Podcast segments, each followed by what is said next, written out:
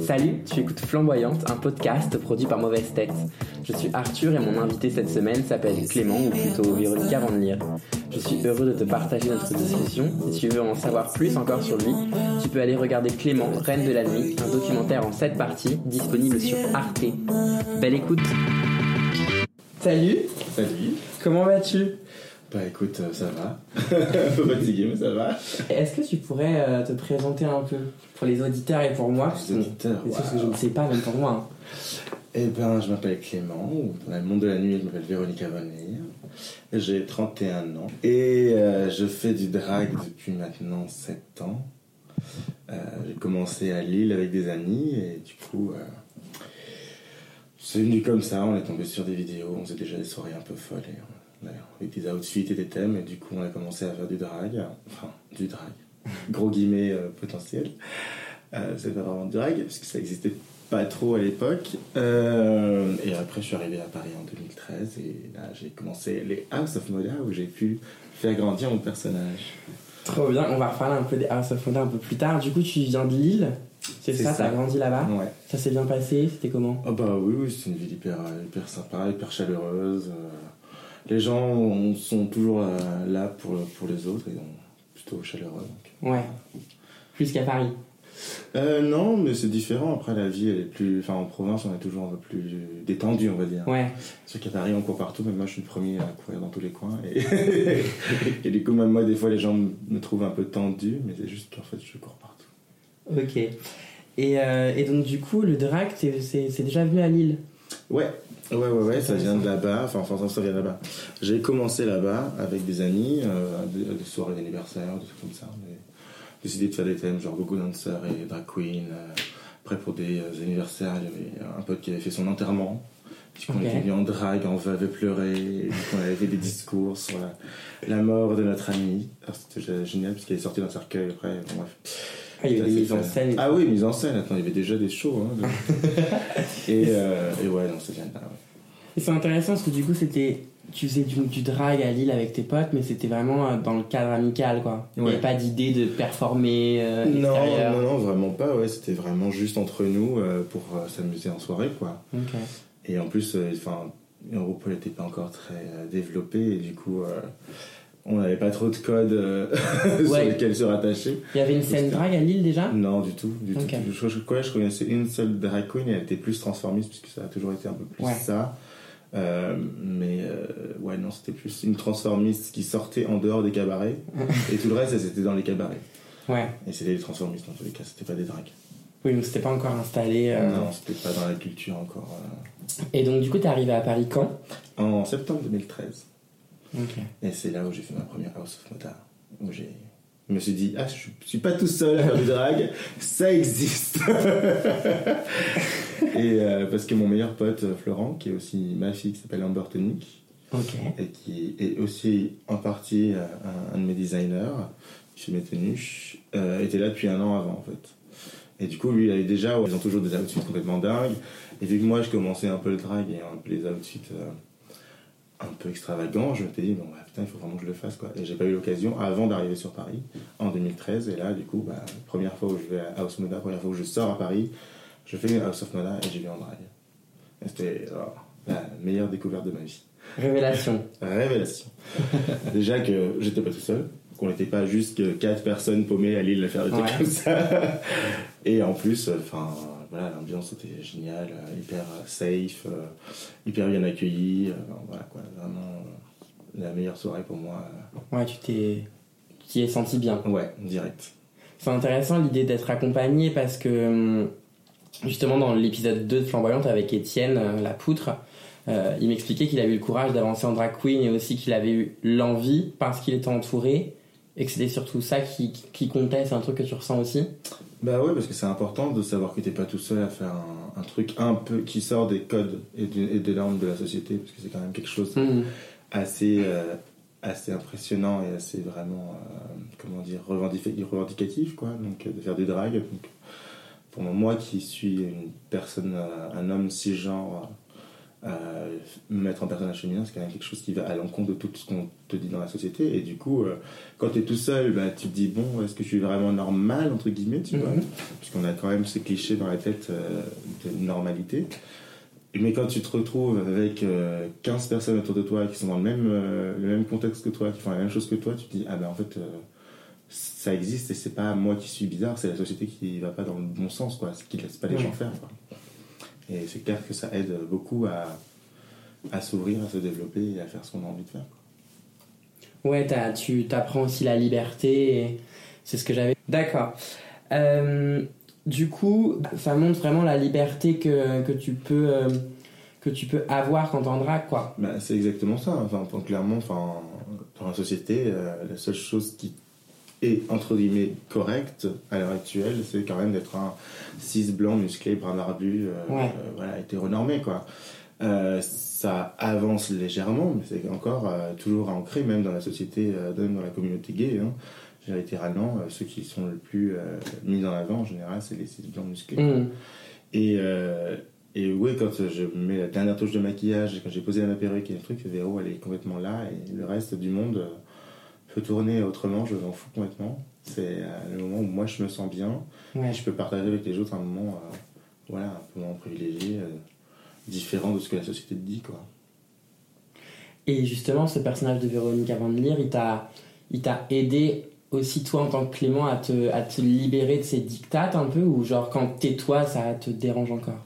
Ou c'est compliqué encore Bah, c'est un process, hein, c'est pas, Ouais. ça peut pas être fait euh, tout comme ça bien. du jour au lendemain, mais effectivement, elle m'aide vachement à, à- à apprécier mon corps, à apprécier ma part de féminité, parce que, enfin, on m'a jamais dit que je pouvais être féminin, on m'a jamais dit que je pouvais, euh, enfin, crier partout, etc. On a toujours, j'ai, une éducation assez stricte euh, euh, de base, même si ma mère est très ouverte maintenant, ma famille aussi est très ouverte sur le track, c'est drôle d'ailleurs. oui c'est intéressant Euh, ça même ma famille vient me voir en performer. Mais non. oui, si, c'était. c'est fabuleux c'est la première découverte que j'ai que j'ai découvert à force de faire du drag et ça c'est extraordinaire. Mais euh, mais ouais, ça m'aide vachement. Mais après c'est quand même un process. J'ai vu vu qu'à côté de ça. euh, bah, tu vois tous les, les rapports avec les mecs euh, que tu veux, avec, avec qui tu veux sortir, etc. Il y a Ouais. toujours ce rapport au corps, il y a toujours ce rapport à la, à la norme qui est revient en fait. très présent dans la culture gay Ouais, très très présent et encore, encore plus sur les applis. Alors oui, on me dit, bah, fais pas les applis, etc. Mais étant donné que moi je sors beaucoup en drague, les gens que je rencontre, ils me voient principalement en drague et ça peut aussi leur leur poser problème parce que derrière, Mm. du coup, ils voient pas la personne qui est derrière le personnage. Ou alors, ils n'arrivent pas à assumer le fait que moi, je puisse faire les deux, c'est-à-dire assumer un personnage féminin et en même temps m'assumer moi en tant que, que homme gay. Euh, c'est un frein dans les relations d'être ah, drague c'est hyper fr- oui c'est un gros frein quand même Ouais. c'est un gros frein parce que bah, justement est-ce que est-ce que les gens assumeraient d'avoir quelqu'un qui paraît féminin?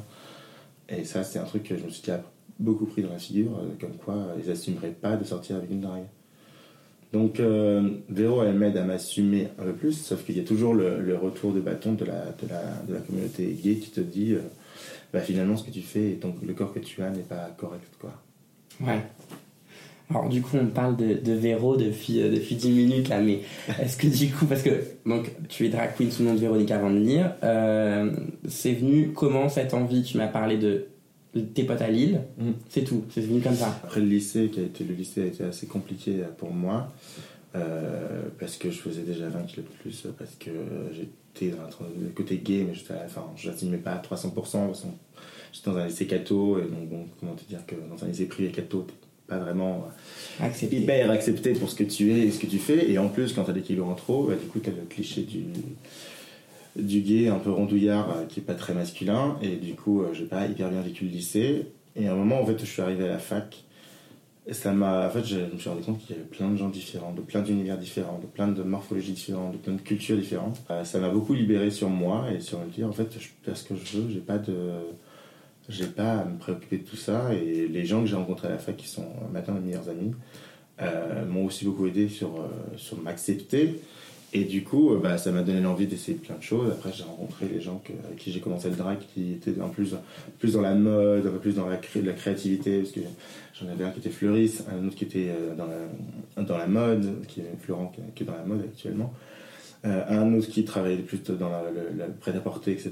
Et du, du coup, ils avaient toujours cette envie de faire des trucs encore plus Mhm. fous, encore plus euh, avec des thèmes euh, complètement sortis de nulle part. Et moi, j'étais genre, ouais, je vais pouvoir m'amuser un peu à faire des trucs. Et, et du coup, j'ai commencé un peu à mettre un peu de make-up, à essayer des tenues un peu plus avec plein de bijoux. Donc, j'arrivais à la fac, j'avais euh, ma deuxième année de fac, littéralement, j'arrivais avec une veste de costard remplie de broches, des, des bagues dans tous les coins, quatre colliers et de- des bracelets. Et je me sentais la plus fashionista de de toute la fac.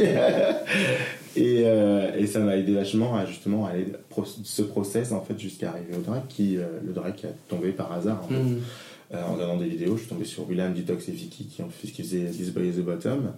Et je suis tombé complètement amoureux de Vicky Vicky Vox. Et de là je me suis dit putain il faut qu'on le fasse. Et du coup je l'ai montré à mes potes. Et ces potes là ont dit bah gars allez go banco prochain anniversaire drag et Google Dancer et du Et coup ça s'est fait comme ça, s'est fait comme ça et on a refait à notre façon Detox William et Vicky euh, et franchement c'était génial quoi et depuis là bah j'ai commencé le drag à chaque soirée on essayait de plus en plus de faire du drag de faire des costumes extravagants et des trucs euh, voilà. Et à cette époque-là, c'était déjà Véronique avant de lire ou c'était. euh, Non, c'était pas Véronica. Et Je savais pas encore trop. bah, on n'avait pas trop cette Ouais. notion de personnage encore. C'était plus le côté créatif qui sortait, mais le personnage en lui-même, euh, quand est-ce qu'il est venu? Il est venu à la Pride de Lille que j'ai faite en drag. Où là, je me suis dit, mais il faut quand même que je trouve un nom euh, pour, euh, pour mon personnage. Et du coup, euh, ça Et- vient de ma, mon icône absolue, Amanda Lear. C'est bien ce que je pensais. Et mon autre icône absolue, euh, qui en plus que j'ai rencontré là, il n'y a pas si longtemps en vrai, avec qui j'ai parlé 30 minutes et je suis complètement encore euh, sous le choc, extraordinaire, c'est Marianne James, Ok. qui avait créé il y a un certain nombre d'années euh, l'Ultima Recital et qui est avec le personnage de Maria Ulrika von Klott. Et le faune, du coup, vient de Maria Ulrika von et c'est pour ça que c'est devenu Veronica von Leer. Ah, c'est fabuleux. Ok. Et du coup, euh, Marianne l'a découvert euh, sur Insta parce qu'elle me suit beaucoup euh, et elle me commande pas mal de choses que je fais parce qu'elle connaît la Big Bertha, qui est du coup un ami très proche. Et, du coup, elle a découvert qu'elle a fait la, connexion. Et, quand on s'est rencontrés à la Pride, puisqu'elle était marraine de la Pride, ça a été tellement génial pour moi, mais complètement. je sais pas, je suis arrivé dans une espèce d'utopie. J'ai été lui dire bonjour, elle Mais c'est Véronica Vodelier C'est Véronica là. Calmons-nous. Et du coup, c'est là où vient Véronica Vanier. Et Véronica en tant que telle, c'est juste que j'ai toujours aimé ce, prénom. Et il a un côté un peu dominateur, mais en même temps un petit peu genre très féminin. Oui, c'est vrai. Et du coup, c'est un peu le côté dur et en même temps genre. euh, Avec le K aussi, tu vois. Ouais, avec le K. Alors le K est venu après, là-bas c'était un C. Et effectivement, euh, j'ai un pote qui m'a dit Mais tu devrais mettre un K, ça, ça un peu mieux avec un K. Et quand j'y ai pensé, vu qu'il y avait le phone, glock, le, le phone lire derrière, enfin, je dis pas phone lire parce que je ne dis pas l'allemand, mais le von lire, ça c'est Véronica von lire. Mhm. Et du coup, c'était vachement plus fort et ça revient encore. Donc, t'es arrivé à Paris, tu m'as dit en 2013. Ouais, c'est ça. Euh, j'ai vu, j'ai lu deux choses sur ta vie, c'est que tu travaillais dans la chimie. Oui. Donc t'es venu à Paris pour ça essentiellement ou c'était Ouais, ouais, je suis venu à Paris pour mon alternance, ouais. Ok. J'ai fait mon alternance, du coup, je faisais une licence euh, pro dans la santé, sécurité, environnement, option chimie. Donc, plus pour tout ce qui est sécurité chimique pure. Et euh, du coup, j'ai fait mon alternance à Paris, avec ma fac à Paris à Cergy. Donc, euh, c'est pour ça que je suis venu en 2013 euh, pour pouvoir Ok. faire mes études là. Et tu es resté là. Et je suis resté. Et maintenant, je suis à Paris, mais je ne suis plus chimiste.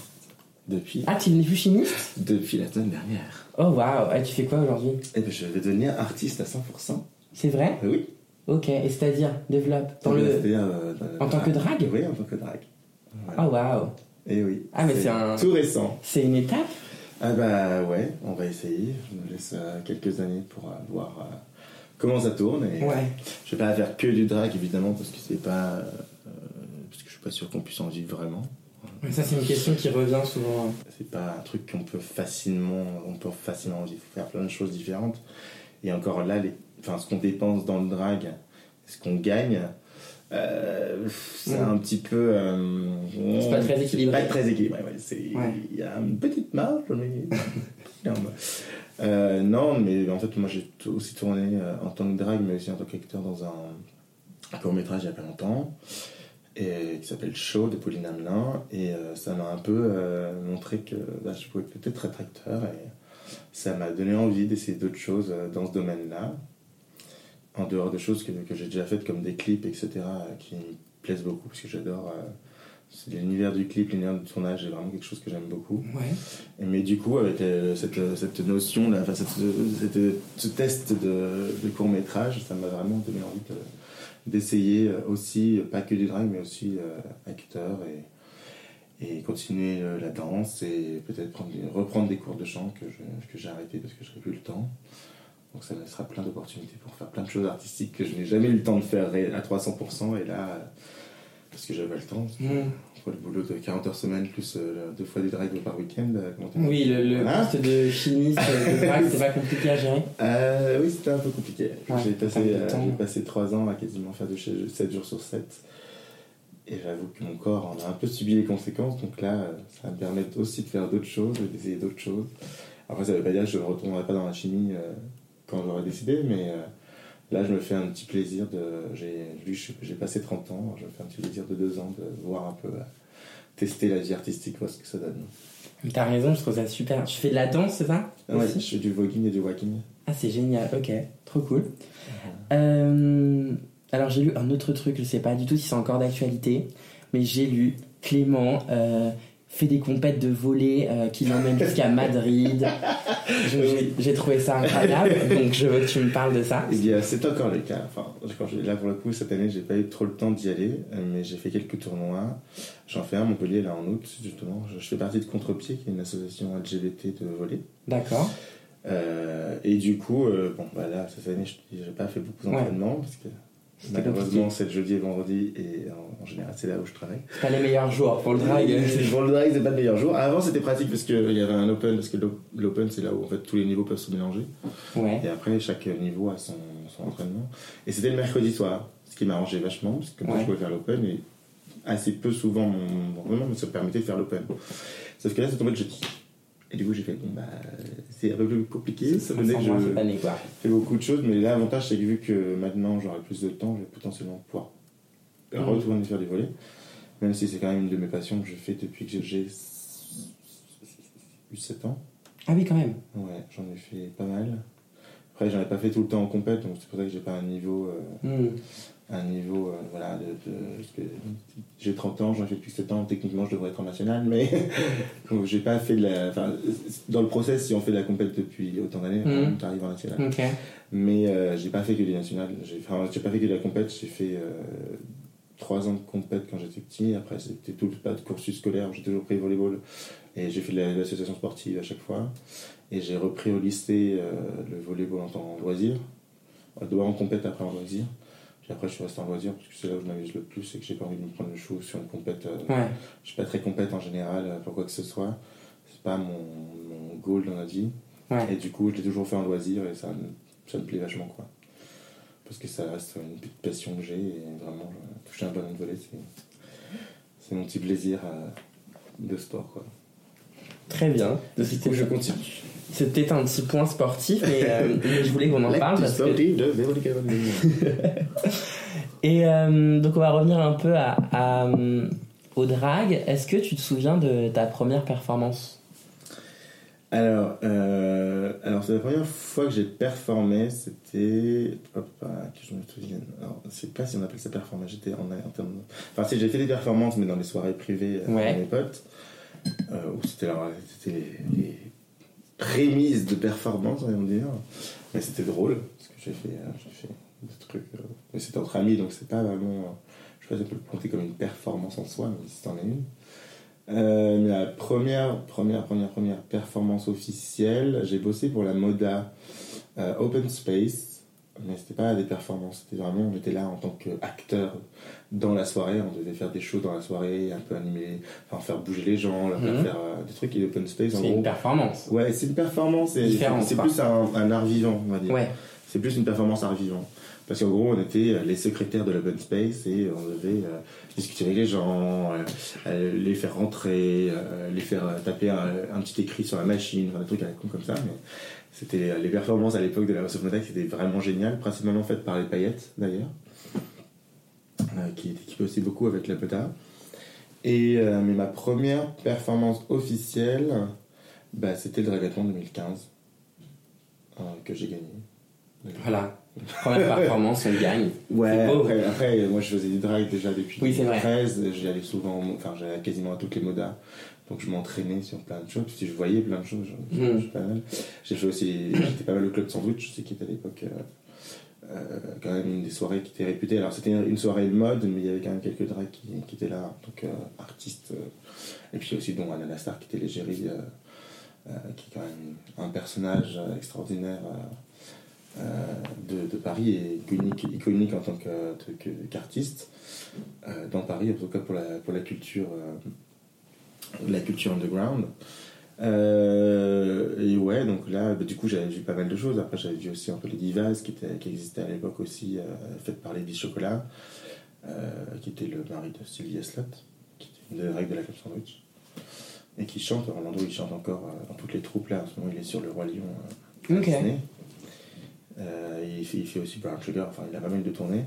Et du coup, euh, bah, j'ai- j'avais déjà vu pas mal de petites choses, parce que j'avais loupé le Dragon en 2014, parce que j'étais pas à Paris quand ils l'ont fait, alors je devais y participer. Et du coup, j'ai fait en 2015, euh, j'ai participé parce que Jérémy Pétinier et Mademoiselle Etienne voulaient absolument que je participe. Oui. T'avais pas trop le track, donc t'avais été déjà plus ou moins habitué, quoi. Bah, j'étais habitué à faire en drag, après, euh, j'étais Ouais. pas habitué à performer sur scène. Et puis quand, enfin, c'était au café de Paris, au, au café de, de la presse à l'époque. Ok. Et euh, du coup, t'avais quand même, je sais pas, 200 personnes devant toi, assis, qui te regardaient avec des spots sur la, sur la tronche. C'est pas rien. Non. Et surtout qu'à à notre époque, notre, notre dragaton à nous, on avait une heure et demie sur place pour se préparer. Ah oui, Voilà. ok. On devait être Il fallait y aller, quoi. en une heure et demie sur place. ça a été la seule année où ils ont fait ça, et c'était l'année la plus. Enfin, c'était hyper compliqué, quoi. Parce que, en, en fait, pendant le show des paillettes, nous, on se préparait. Du coup, la casse glitter se faisait, et nous, donc, du coup, avec toute la musique, machin, donc c'est pas hyper cool pour te préparer parce que t'as plein de choses que t'as envie de regarder, etc. Et on avait une heure et demie pour se mettre en Ok, ouais. C'est été, euh, ouais. Ça a été un sacré challenge.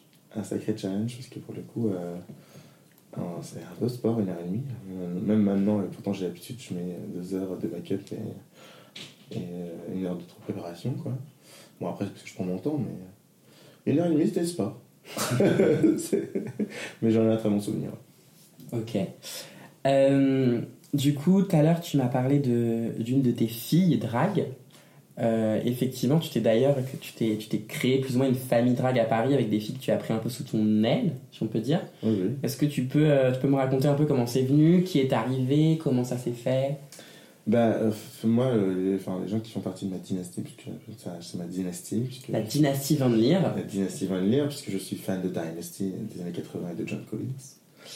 Euh, c'est tout simplement de là que ça vient. que quand j'ai commencé le drag, je me suis un peu, un peu directement passionné, enfin, tourné vers les années 80, parce que c'était le truc que j'aimais le plus, c'est que mon personnage, j'aime bien le créer comme, comme terme, enfin, de directrice d'une, d'une, d'une, d'une, euh, d'une usine de production de préservatifs et aussi une maquerette de maison Clos. D'accord. Et dans tout ça, dans les années 80, donc j'avais toujours les trucs un peu euh, 80s. Et euh, du coup, Dynasty, euh, la, la dynastie, c'est venu naturellement, puisque ça découlait de ce que j'aimais. Et ça s'est fait pareil, bah, hyper naturellement, parce que du coup, mon meilleur pote, que j'avais mis plusieurs fois, j'avais poussé à mettre un peu en drague, à, à faire encore, aller encore plus loin que les looks qu'il avait prévus et qu'il faisait, parce qu'à chaque fois, il faisait des looks hyper mode. Et moi, je le poussais à aller plus encore plus l'artistique, encore plus, euh, plus loin. Et avec qui on a fait euh, toutes les soirées euh, au début pas même encore maintenant d'ailleurs. Du coup, voilà, c'est devenu ma fille naturellement quand on a entendu des choses comme quoi on pouvait faire des filles.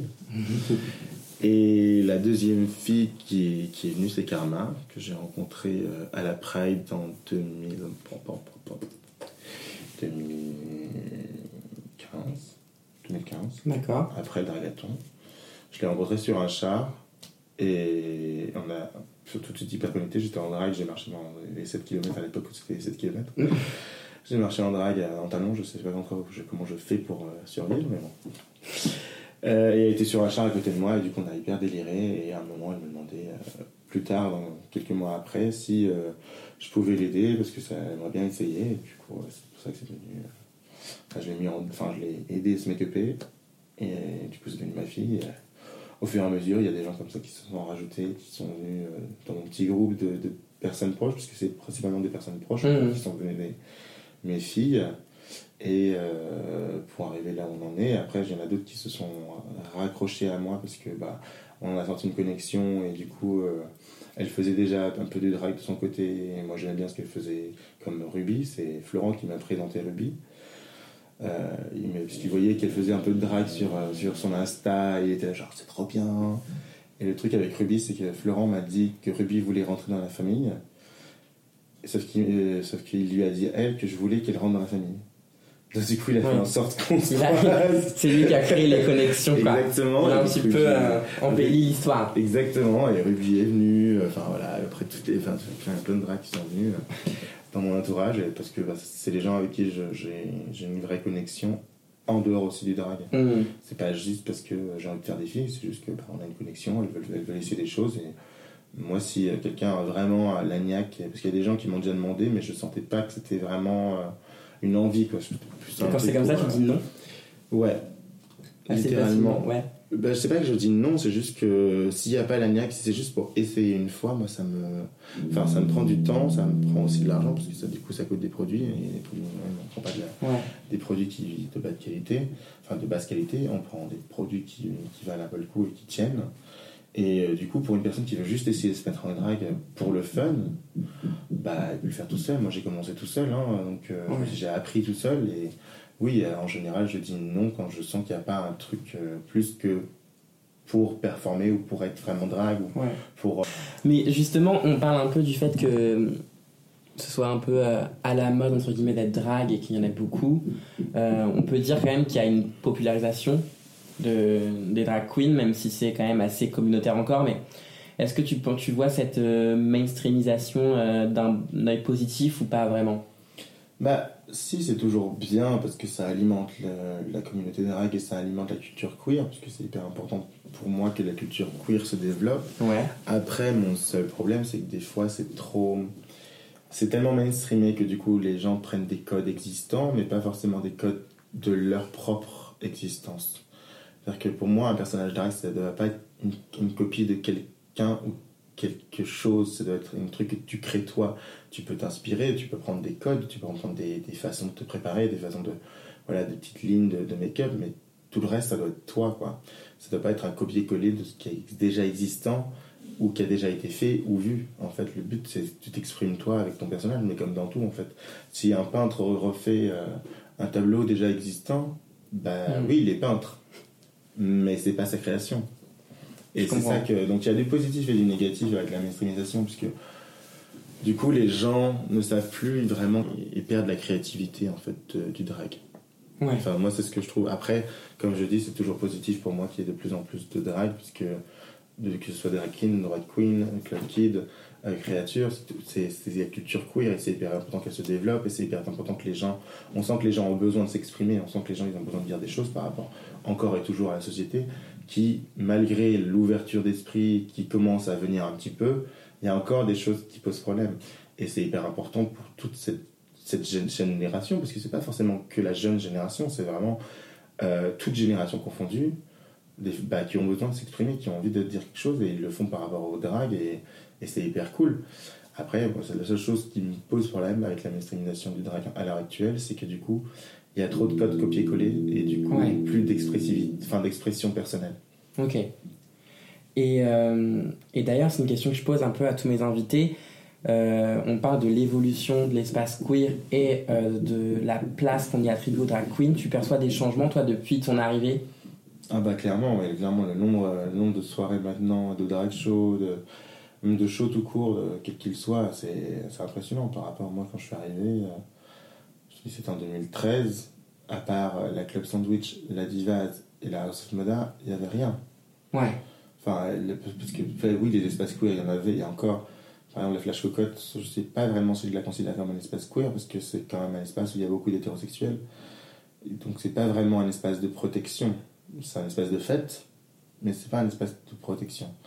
Euh, même si avant, elle était un peu plus protégée que maintenant. Ouais. Puisque quand c'était l'espace Pierre Cardin, c'était un peu plus queer 100%, puisque c'était fait pour trier vraiment les queers des, des personnes euh, non queer. Mais maintenant, c'est devenu vachement plus étendu, donc il y a beaucoup plus une mixité. Ce qui est bien, ce qui est pour moi ce qui est bien et ce qui est pas bien, parce que du coup, c'est bien parce que ça montre que tout le monde peut s'amuser ensemble. Mais en même temps, ça met pas d'espace de protection pour les personnes queer qui se sentent un peu forcément agressées par la société. Ouais. Euh, mais par contre, c'est clair que le nombre de soirées là, à l'heure actuelle où il y a des drag queens en avant partout, et euh, des fois pas forcément dans le bon, dans le bon mode, euh, c'est impressionnant parce que moi je te dis, moi, quand j'ai commencé, ouais, il y avait pas grand chose quoi. Mm. Et du coup, c'est hyper cool. Et en plus, on voit de plus en plus de soirées où les gens ont vraiment envie de dire des choses. Je pense par, exemple au Night Show qui pour moi est, est encore jeune et récent, mais il va sur une voie qui est enfin, importante parce que c'est là où il y a vraiment des choses qui sont dites.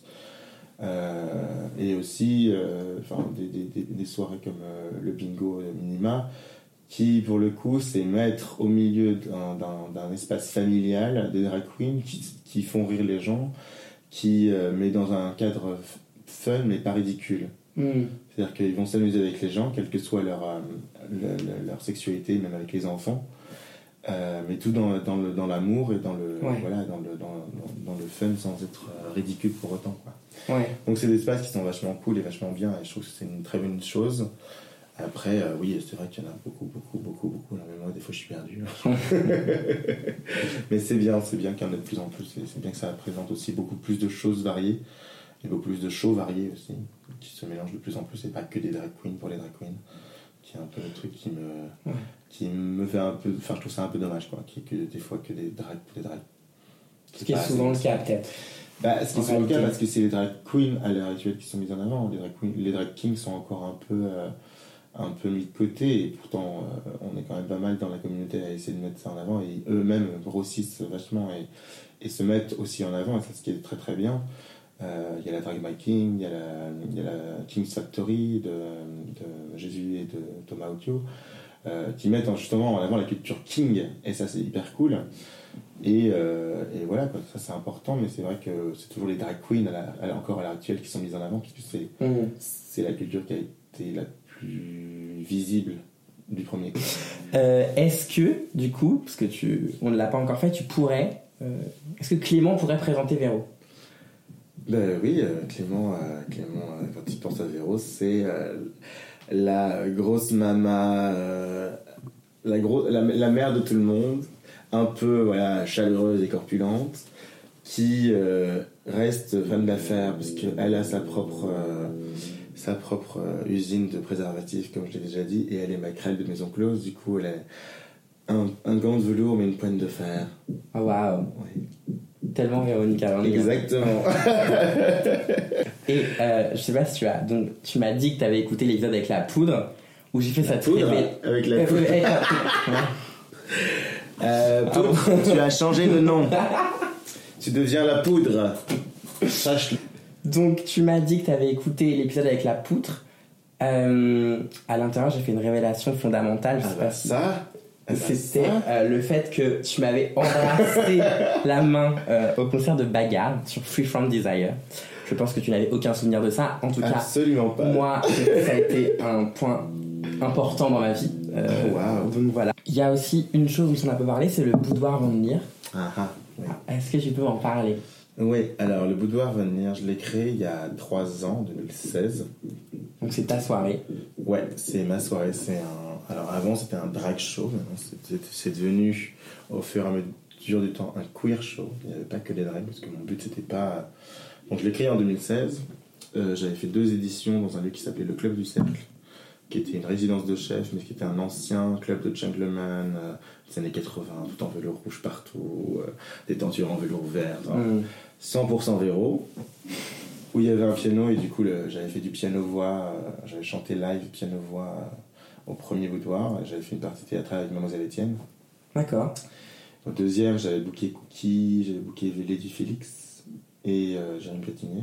Enfin, C'était un des premiers drag shows officiels euh, qui existaient, mais du coup après il a fermé puisque le lieu a fermé. Et moi je voulais pas ouvrir parce qu'il y a plein de, il y a quelques lieux qui m'ont proposé de faire des boudoirs là-bas, mais ça correspondait pas à mon univers. Hmm. Et du coup, j'ai pris un, un an, deux ans, ouais, un an et demi, avant de refaire un autre boudoir.